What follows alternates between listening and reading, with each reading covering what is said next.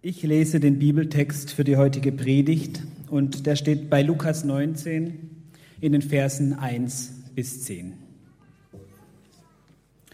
Und er ging nach Jericho hinein und zog hindurch. Und siehe, da war ein Mann mit Namen Zachäus, der war ein Oberer der Zöllner und war reich.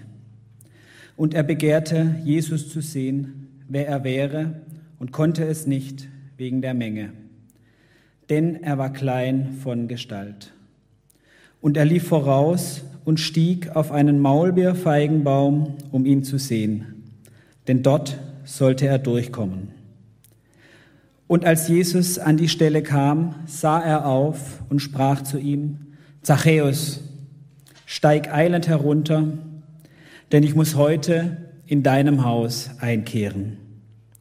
Und er stieg eilend herunter und nahm ihn auf mit Freuden. Da sie das sahen, murrten sie alle und sprachen, bei einem Sünder ist er eingekehrt. Zachäus aber trat herzu und sprach zu dem Herrn, siehe Herr, die Hälfte von meinem Besitz gebe ich den Armen. Und wenn ich jemanden betrogen habe, so gebe ich es vierfach zurück. Jesus aber sprach zu ihm, Heute ist diesem Haus Heil widerfahren, denn auch er ist ein Sohn Abrahams. Denn der Menschensohn ist gekommen, zu suchen und selig zu machen, was verloren ist. Ich möchte gern vor der Predigt noch ein Gebet sprechen. Guter Gott, gut, dass du da bist, gut, dass wir immer wieder neue, alte Geschichten von dir hören und erfahren können. Schenke uns Geistesgegenwärtigkeit, ein offenes Herz, offene Ohren, um zu hören, was du uns vielleicht zu sagen hast. Amen.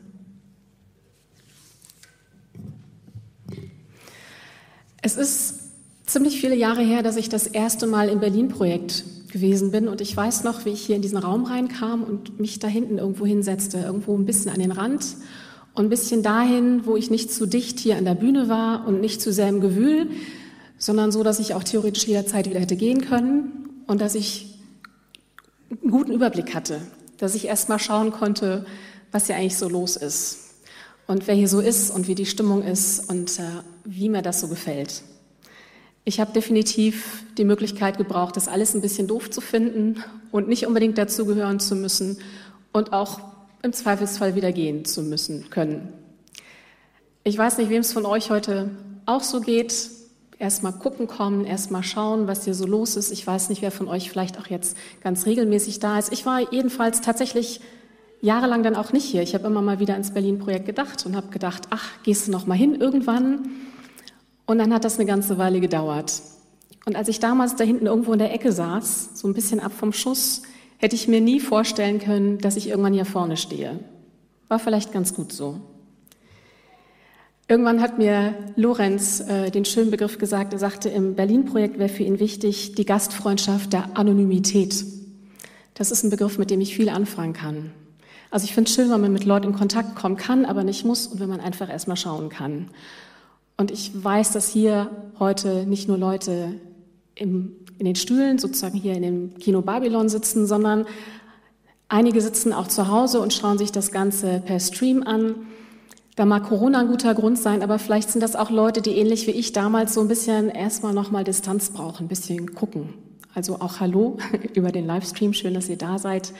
Vielleicht schauen sich das ein paar auch bei YouTube an. Ich weiß auch, der Vorteil von YouTube im Nachhinein kann sein, dass man die langweiligen Stellen vorspulen kann.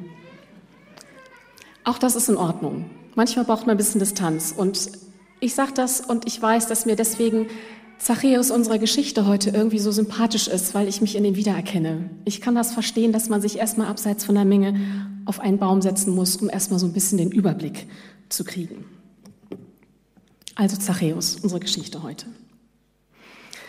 Zachäus hat also gehört, da ist was los. Jesus kommt in die Stadt, gibt viele Geschichten über den Mann, die sprechen sich rum und es gibt eine Menschenmenge, die ihn sehen will und Zachäus will auch wissen, was da los ist und was er davon zu halten hat. Aber ähm, es heißt, Er hat sich nicht zur Menschenmenge gestellt, sondern er ist auf einen Baum geklettert. Die einen sagen Maulbeerbaum, die anderen sagen Feigenbaum. Auf jeden Fall ein Baum, auf den man sich erst mal raufwuchten muss, um dann von dort oben zu sehen, was eigentlich so Sache ist. Und ich weiß nicht, ob ihr die Geschichte noch so aus dem Kindergottesdienst so im Ohr hat. Es hat sich so ein Bild bei mir eingeprägt. Da ist der kleine, fast ein bisschen niedliche Zachäus, ne, nicht besonders groß. Und weil er so klein ist, muss er auf diesen Baum. Ich glaube, Zachäus war nicht niedlich. Also der mag klein gewesen sein von Statur, aber ich glaube, das ist nicht der eigentliche Grund, warum er auf diesen Baum geklettert ist. Denn wenn man jemanden kennt und weiß, dass er klein ist, wenn er zu den Nachbarn gehört, zur Community, dann sagt man, hey, komm, geh mal nach vorne durch, dann kannst du besser sehen. Ich glaube, Zachäus wusste sehr genau, dass diese Menschenmenge ihn nicht nach vorne lässt. Und er ist dieser Menschenmenge um Jesus herum auch sehr bewusst ausgewichen. Die Geschichte erzählt uns, dass Zachäus ein Zöllner war, ein ausgesprochen unbeliebter Berufsstand.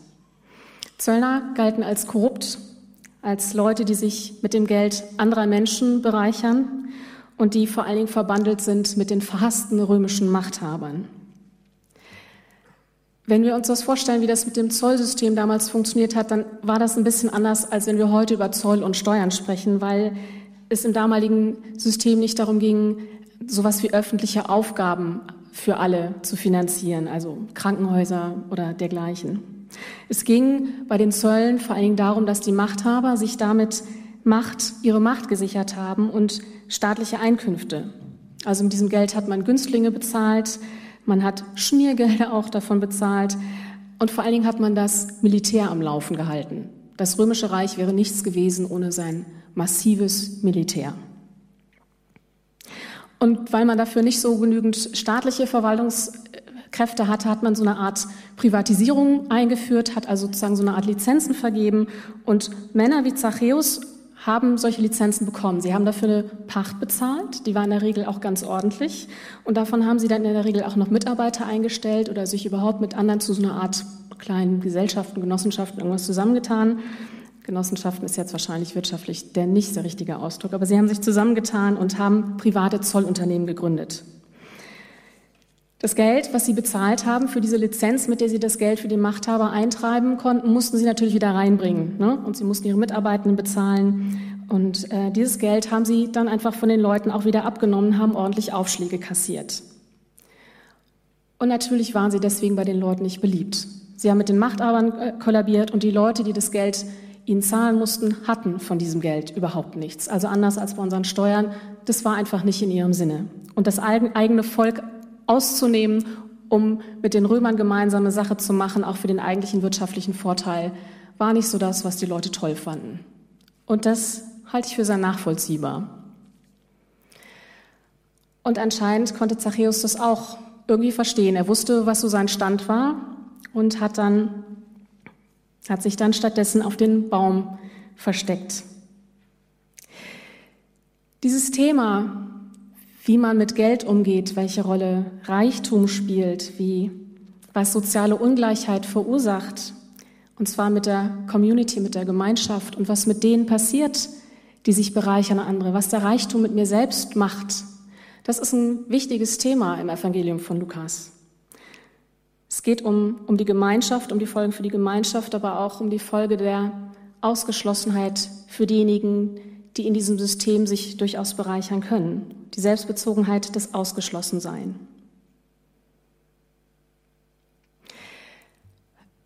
Ich stelle mir Zachäus also nicht als niedlichen Mann vor, sondern ich glaube, man muss ihn sich als einen sehr selbstbewussten Mann vorstellen. Einer, der weiß, wie man Dinge in die Hand nimmt, wie man Sachen organisiert, ne, wie man mit Machthabern spricht. Das ist zumindest kein innerlich kleiner Mensch.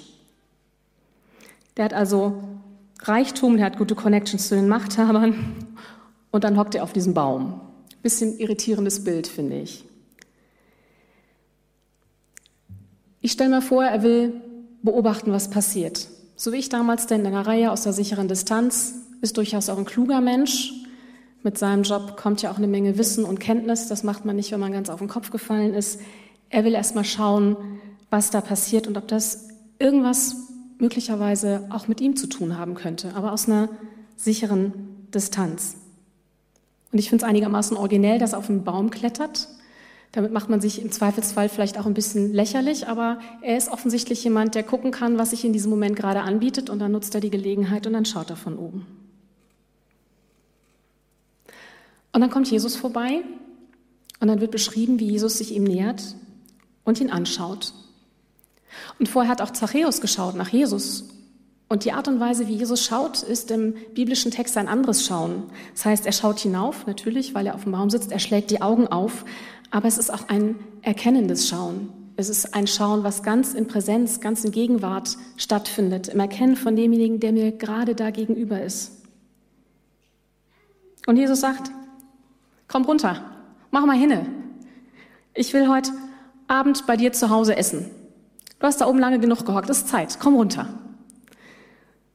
Ich muss gestehen, als ich die Stelle gelesen habe, jetzt in den letzten Tagen zu Hause, ich musste tatsächlich mehrfach laut auflachen. Ich, mir geht es überhaupt in letzter Zeit immer öfter so, dass ich finde, dass Jesus oft eine wahnsinnig humorvolle Art hat, mit Leuten und mit Situationen umzugehen. Also ich, ich stelle mal vor, ich finde jemanden sehr sympathisch und sage, hey, ich habe dich gesehen, wir kennen uns noch nicht, aber ich möchte heute Abend unbedingt bei dir vorbeikommen. Wie wär's? So. Das hat eine Dringlichkeit, das hat auch so einen Überraschungsmoment und so eine Direktheit, die wir in unseren Begegnungen oft gar nicht haben. Also oft pirschen wir uns ja so ein bisschen aneinander davor und müssen erst mal gucken. Und Jesus sagt, nee, du hast lange genug oben gesessen, wird Zeit. Komm runter, mach hier eine Jung. Ich komme heute Abend bei dir vorbei. Jesus entscheidet. Und Zachäus Offenheit und Neugier, die sich dadurch ausdrückt, dass er einfach auf diesen Baum geklettert ist, um irgendwie zu erhaschen, worum es gerade geht, das reicht für Jesus.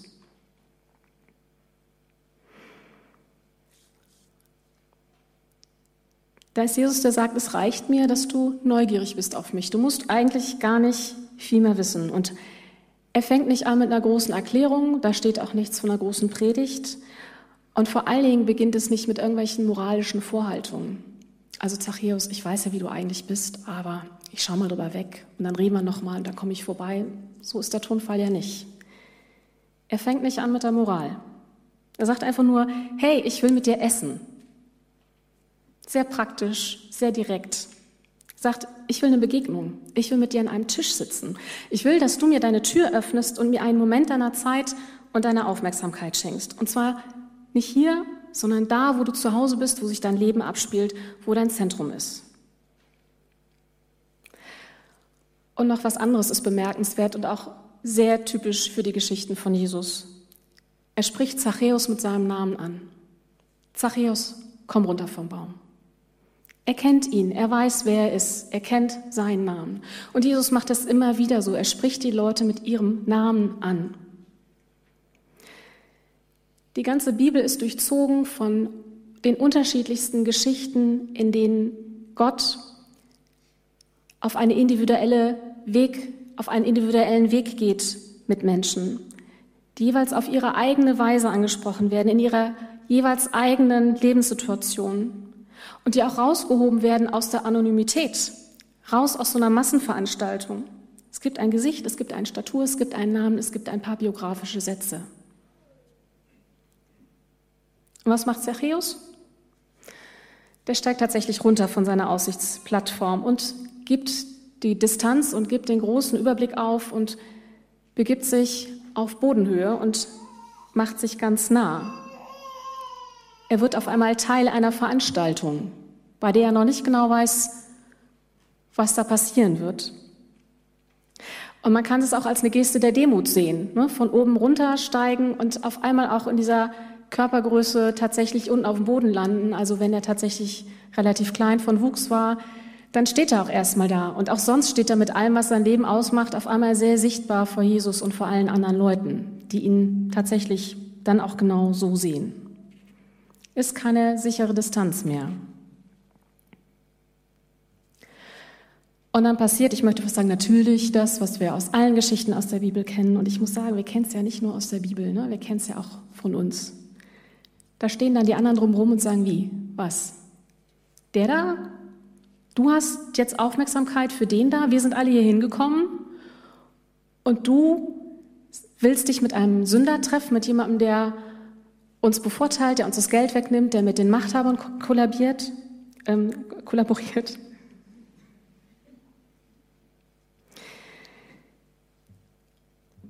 Ich finde, das ist ein interessanter Kontrast, den wir immer wieder in biblischen Geschichten haben. Hier die sehr anonyme Menschenmenge und dort eine einzelne Person, die irgendwie herausragt. Gar nicht mal so sehr, weil sie besonders ist, sondern weil Jesus sie besonders macht, dadurch, dass er diese Person anspricht. Ich habe den Eindruck, die Menschenmenge, diese anonyme Gruppe, die da ist, die möchte eigentlich so ihr Programm, was sie sich so vorgenommen hat für den Tag mit Jesus weiterführen. Ne? Die sind alle sehr begeistert, aber jetzt stehen sie auf einmal gar nicht mehr so im Zentrum dieser Veranstaltung. Sie sind irgendwie an den Rand gedrängt und ausgerechnet für so jemanden wie Zachäus. Und ich denke mir, diese Fragen kennen wir aus Kirche und unseren Gemeinden ja auch. Wer darf denn dazugehören? Wer ist denn einer von uns? Auf wen richten wir denn die Aufmerksamkeit und wovon richten wir dann unsere Aufmerksamkeit in dem Moment auch weg? Gibt es nicht Wichtigeres als diese eine Person und dann noch diese sehr unsympathische Person? Ich kenne so Sätze von, also wenn der und der dazu gehört, dann ist das nicht mehr meine Kirche. Ich frage mich, gibt es Leute, deren Gegenwart ich eher meide? Menschen, die wir vielleicht in unserer Kirchengemeinde gar nicht so gern da haben wollen, die uns Unbehagen bereiten, die wir irgendwie für zweifelhafte Gesellschaft heißen? Wer ist denn so eine Person oder Personengruppe in unserem privaten Leben und in unserem Gemeindeleben und so eine Personengruppe, mit denen wir lieber nicht öffentlich gesehen werden wollen, damit keiner den Finger auf uns zeigt und sagt, was, was macht die denn da mit dem? Diese Predigt von heute ist ja Teil einer Predigtserie, die wir jetzt letzte Woche angefangen haben und die noch die nächsten zwei Wochen weitergeht. Wir wollten nochmal das Jahresthema aufgreifen von, vom Jahresbeginn, was sich so die letzten Monate hergezogen hat. Das Jahresthema Ich bin da. Und wir haben dem Ganzen den Untertitel verpasst, Grenzerfahrungen mit Jesus. Und im ersten Moment habe ich gedacht, naja klar, Zachäus ist eine Grenzerfahrung. Ne? Der muss sozusagen, der, der wird aus seiner Begrenzung genommen. Beim zweiten Lesen habe ich gedacht, hm, vielleicht das ist die Menschenmenge, die da gerade eine Grenzerfahrung macht. Wer macht ja eigentlich die Grenzerfahrung?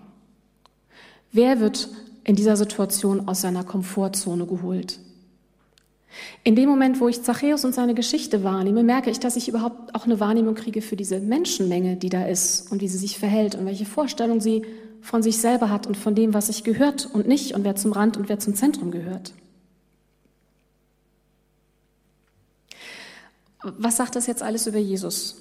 Das eine, was ich denke, ist, irgendwie glaube ich, hat Jesus es nicht so sehr mit der Moral. Das ist irgendwie nicht so sehr sein Thema. Er hat es, glaube ich, auch nicht so unbedingt mit dem Recht haben. Er ist einfach da und er bietet Begegnung an, bietet Nähe an, sagt, ich bin da, bist du auch da, lass uns treffen. Wenn wir über Zentrum und Rand sprechen, in dieser Geschichte und in unseren Kirchengemeinden, dann merke ich, haben wir uns oft angewöhnt, über Menschen, die am Rande sind, so zu sprechen. Also die wollen wir natürlich auch in den Gemeinden haben und für die fühlen wir uns verantwortlich. Und dann meinen wir Menschen mit wenig Geld oder Menschen ohne Arbeit oder Menschen, die krank sind, Menschen, die auf der Flucht sind, verschiedene Gruppen. Aber es sind sozusagen, wir sind das Zentrum und das sind Menschen, um die wir uns kümmern können und wo auch gewisses Mitleid und Sympathie mitschwingt. Ähm, Zachäus fällt da irgendwie ein bisschen aus dem Rahmen. Der ist auch eine Randfigur, aber der ist ja nicht so ein bemitleidenswerter Mensch. Klammer auf, ich möchte das auch nicht über die anderen Randgruppen einfach so stehen lassen, aber ich glaube, ihr wisst ein bisschen, was ich meine, weil Zachäus eigentlich ziemlich gut im Zentrum steht mit seiner Macht, mit, seiner Beruf, mit seinem Beruf, mit seinem Geld. Der steht mittendrin in allem.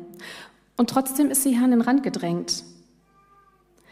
Und offensichtlich braucht so jemand wie er, mitten im Leben, mitten in der Macht, mitten im Reichtum, offensichtlich braucht auch er genauso Zuwendung und Heilung und ein gutes Essen mit Jesus. Und dann erwächst im nächsten Schritt das, was wir aus vielen biblischen Geschichten kennen, das, was wir immer als Umkehr bezeichnen. Also Zachäus geht hin und sagt, die Hälfte von meinem Besitz gebe ich den Arm und wenn ich jemanden betrogen habe, dann gebe ich ihm das vierfach zurück. Er wird dazu gar nicht aufgefordert von Jesus. Das ist einfach was, was aus ihm rauskommt, was irgendwie offensichtlich auf irgendeine Form von Gelegenheit und Zuspruch gewartet hat. Offensichtlich braucht es ein zuhörendes Gegenüber, dass ich mein Leben ändern kann. Ich kann das gar nicht allein für mich entscheiden. Ich muss das jemandem sagen können, dass ich da was anderes vorhab und dass ich für mich einen anderen Lebensweg brauche. Und ich kann das nur jemandem sagen, der zuhören kann und der mit, mit Vertrauen entgegenkommt. Und jemand, von dem ich weiß, dass er mich nicht erstmal verurteilt und sagt, also das, also das könntest du vielleicht ändern. Sondern einfach sagt, ich will bei dir sein, ich will mit dir essen, ich möchte gerne eine Gesellschaft um mich haben. Und dann kann ich den Schritt gehen und kann überlegen, wie ich in meinem Leben nochmal ändern kann. Was Zachäus anbietet mit dem vierfachen Zurückzahlen, das ist auf der einen Seite ziemlich radikal. Auf der anderen Seite ist es aber auch nicht die totale Aufgabe der bisherigen Existenz. Es ist nicht so, dass er sein ganzes Hab und Gut weggibt und auf einmal mittellos ist und durch die Lande zieht. Also es ist keine komplette Revolution gegen das bestehende politische System. Aber es ist doch ein eigener und ein individueller und ein überlegter Weg und ein auf die Gemeinschaft bezogener Weg, die Dinge in Zukunft ein bisschen anders zu handhaben. Er stellt die Weichen neu, er justiert sein Leben, seinen Beruf neu. Eine interessante Frage. Was ändert sich, wenn ich meinen Beruf und meinen Glauben zusammensehe? Mein Job, meine Erfahrungen mit Gott, wie kann ich das immer wieder versuchen, so zusammenzubringen, dass es irgendwie stimmig ist und zueinander passt?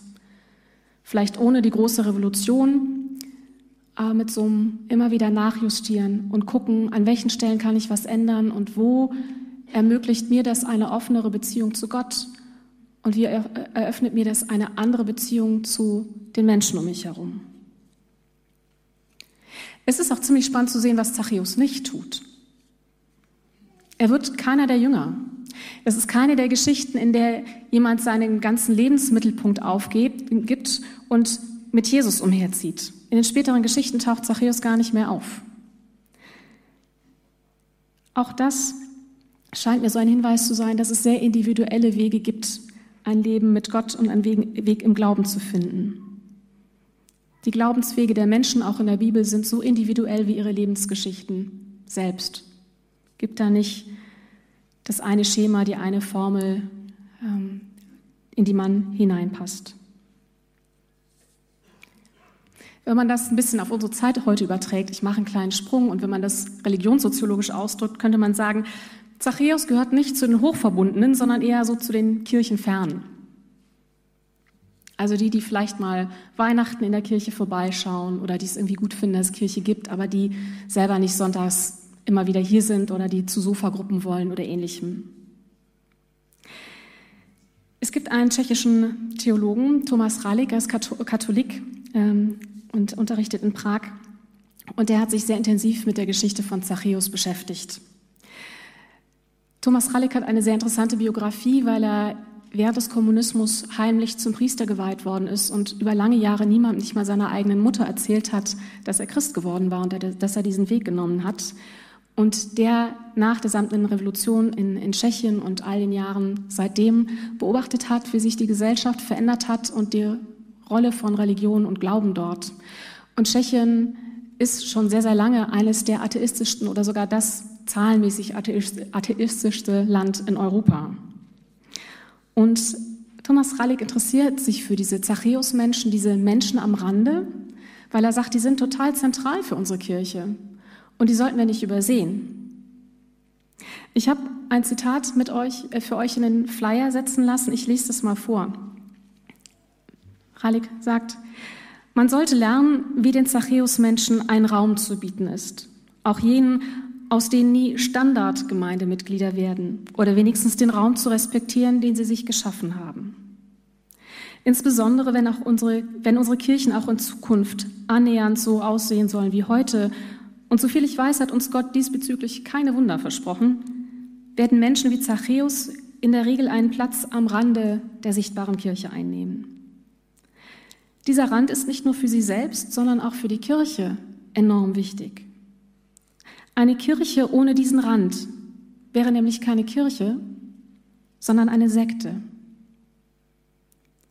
Eine Kirche ohne diesen Rand wäre nämlich keine Kirche, sondern eine Sekte. Darüber hinaus gibt es in den Kirchen häufig Menschen, die wissen, dass der Begriff von Rand und Mitte in einem Organismus, wie die Kirche einer ist, ziemlich relativ sein kann. Diese Vorstellung von Rand und Mitte, wer dazugehört, wer nicht dazugehören darf, die stellt Jesus ja permanent immer wieder neu in Frage. Und immer wieder sind die, die sich eng um ihn scharen, die mit dabei sind, immer wieder auch die, um die es gerade in dem Moment nicht geht. Und in diesem Fall geht es sogar um einen Menschen mit Macht und jemand, der trotzdem sozusagen nicht gesichert ist. Thomas Rallig, der Theologe, der katholische tschechische Theologe, spricht davon, dieses religiöse nicht gesichert sein, was viele Menschen haben, die in der Distanz zur Kirche bleiben, dass es ein Zustand ist, der uns eben selber hilft, auf der Suche zu bleiben, die Sehnsucht wach zu halten, Ausschau zu halten, auch mal auf den Baum zu klettern die Dinge von einer anderen und eben auch von einer Außenperspektive immer wieder anzuschauen. Die Menschenmenge, die um Jesus direkt herum ist, ist die, die ihm zwar nahe ist, aber die auch immer wieder das Wesentliche nicht verstanden hat und die diese Randfiguren braucht, um zu verstehen, worum es eigentlich geht. In unseren Kirchen, da gibt es heute oder in der Gesellschaft überhaupt die Unentschieden, die, die irgendwie religiös sind, was von sich sagen, aber die sich schwer tun, beim Gedanken einer Kirche oder einer konkreten Gemeinde anzugehören. Die nicht genau wissen, was sie glauben sollen, ob sie das auch wichtig genug finden, aber die ähm, trotzdem, die vielleicht privat beten oder an einen Gott glauben oder die zumindest mit einer gewissen Neugier hingucken. Ich habe oft gehört, dass diesen Menschen der Vorwurf gemacht wird, sie würden dazu neigen, sich nur die Rosinen rauszupicken. Vielleicht ist es so. Ich glaube aber auch, dass man sich auch die Rosinen rauspicken kann, wenn man ganz eng gebunden ist und andere Blickwinkel nicht mehr ernst nimmt und nicht mehr sieht. Wenn man allzu sicher wird mit dem, was man so glaubt und für richtig und falsch hält. Und wenn man sich anhört, welche Erfahrungen Menschen mit Kirche gemacht haben, auch ihre Eltern und Großeltern spielt oft genug auch eine Rolle, dann ist es für mich nur zu verständlich, dass viele die sichere Distanz waren und sich eben nicht vereinnahmen, nicht überwältigen lassen wollen und Kirche vielleicht auch nicht so zum Lebensmittelpunkt machen wollen. Und ich glaube, diese Distanz zur Kirche kann durchaus was sehr Heilendes und etwas sehr Notwendiges sein. Und im Übrigen auch für die Kirche. Und dann gibt es die, die Kirche unterstützen, weil sie sie wichtig finden, ohne dass sie sich selber, ohne dass sie selber glauben. Also sie sagen, ich kann mit dem Gedanken an Gott gar nichts anfangen, aber ich finde es total wichtig, dass es Kirche gibt in unserer Gesellschaft. Die sagen, ich habe Kirche in wichtigen Punkten kennengelernt. Ich weiß, dass sie sich in Altenheimen engagieren, dass sie ähm, bei Beerdigungen da sind, dass sie in wichtigen Lebenssituationen von Menschen da sind und sich engagieren. Und das möchte ich gerne unterstützen. Und deswegen spende ich oder deswegen zahle ich Kirchensteuer, obwohl ich eigentlich nicht, nicht mehr an Gott glaube. Die britische Religionssoziologin Grace Davy hat dafür einen sehr interessanten Begriff geprägt, den der stellvertretenden Religion. Das heißt, das sind Leute, die selber gar nicht sich so richtig zugehörig fühlen zur Kirche, aber die glauben und hoffen, dass andere für sie doch bitte diese Religion ausüben sollten, die das Gefühl haben, da geht was total verloren, wenn es Kirche nicht gibt und wenn es Diakonie nicht gibt und wenn es dieses Engagement nicht gibt. Das mag vielleicht auf den ersten Moment befremden. Ich finde, da steckt aber was unglaublich Tröstliches drin. Diese Rückmeldung, dass es Menschen in der Gesellschaft gibt, die sagen, mm, ich habe so mit dem Gedanken an Gott Schwierigkeiten, aber ich möchte trotzdem, dass es die Kirche gibt. Finde ich tröstlich. Und dass es immer wieder Menschen gibt, die trotz allem auch eine Erwartungshaltung an Kirche formulieren und auch oft genug formulieren, indem sie sie mit Enttäuschung formulieren und mit Frust formulieren. Zeigt, dass da was von uns erwartet wird, dass was von Kirche erwartet wird. Vicarious Religion, stellvertretende Religion, ein interessanter Gedanke. Ich glaube, wir brauchen die Suchenden, die Zachäusse, die Zachäus-Menschen, wie Thomas Rallig das sagt, um keine Sekte zu werden, um nicht zu selbstsicher zu werden und uns selbst auch nicht mit zu einfachen Antworten und Schlagworten abzuspeisen. Wir brauchen die mit den Zweifeln, wir brauchen die mit den Fragen. Wir brauchen die, die nicht sofort in eine Gemeinschaft springen und die sofort mit dem Strom schwimmen, sondern die erstmal aus sicherer Distanz das alles beobachten, die auch vielleicht ihr Einzelgängertum bewahren und bewahren wollen. Und ich glaube, wir tun selbst gut daran, immer wieder die Suchenden, die Fragenden, die Zweifelnden auch zu sein. Also nach Gott weiterhin Ausschau halten und auch nicht recht zu wissen, was von der ganzen Sache zu halten ist. Berlin ist eine Kirchengemeinde, in der es immer wieder Fluktuationen gibt, jetzt auch natürlich zu Corona, aber es liegt einfach auch an, ich sag mal, dem Alter der Leute, die hier so sind, an Lebensumständen, die sich ändern, an Umzügen, an Wegzügen, auch an anderen interessanten Kirchenprojekten, die es in Berlin so gibt. Es ist schön, wenn Leute kommen und es ist immer wieder ein Abschied, wenn Leute gehen. Und trotzdem finde ich, sind diese Begegnungen sehr kostbar, wenn Leute da sind, weil wir darauf vertrauen können, dass sie im besten Fall was mitnehmen und woanders hintragen, dass irgendwas weiterwirkt. Das sind Begegnungen, die gehören uns nicht. Die müssen vielleicht gar nicht hier bleiben. Die dürfen auch woanders Frucht tragen. Was nehme ich noch mit fürs Berlin-Projekt aus der Zachäus-Geschichte? Vielleicht das, wir brauchen Bäume und wir brauchen Leute, die gut klettern können, innerlich. Oder sich mal gegenseitig so ein bisschen, ich sag mal, geistliche Räuberleiter geben und dabei helfen. Ich glaube, wir brauchen Leute, die bereit sind, hin und wieder die eigene Komfortzone zu verlassen. Leute, die sich hin und wieder fragen, hm, wem weiche ich eigentlich aus und mit wem möchte ich eigentlich öffentlich so gar nicht gesehen werden. Und ich glaube, wir brauchen hin und wieder den Mut und die Verrücktheit, jemanden anzusprechen und zu sagen, hey, du, ich habe dich gesehen, dich kenne ich noch nicht, wollen wir zusammen Mittagessen gehen? Die Geschichte von Zachäus endet mit einer Verheißung für Zachäus und für Zachäus und seine ganze Familie. Jesus sagt, heute ist diesem Haus Heil widerfahren, denn auch er ist ein Sohn Abrahams. Denn der Menschensohn ist gekommen, zu suchen und selig zu machen, was verloren ist. Die Verheißung an Abraham ist groß. Sie wölbt sich durch die ganze Bibel, vom Alten Testament bis hin ins Neue. Sie gilt auch für uns. Auch du bist ein Sohn, auch du bist eine Tochter Abrahams. Du Suchende, du Zweifelnde, du mit dem skeptischen Blick und den vielen Fragen. Auch du bist ein Sohn, auch du bist eine Tochter Abrahams. Auch dir gilt die Zusage Gottes, auch dir gilt die Einladung an seinen Tisch. Und auch du wirst ein Segen für andere sein. Amen.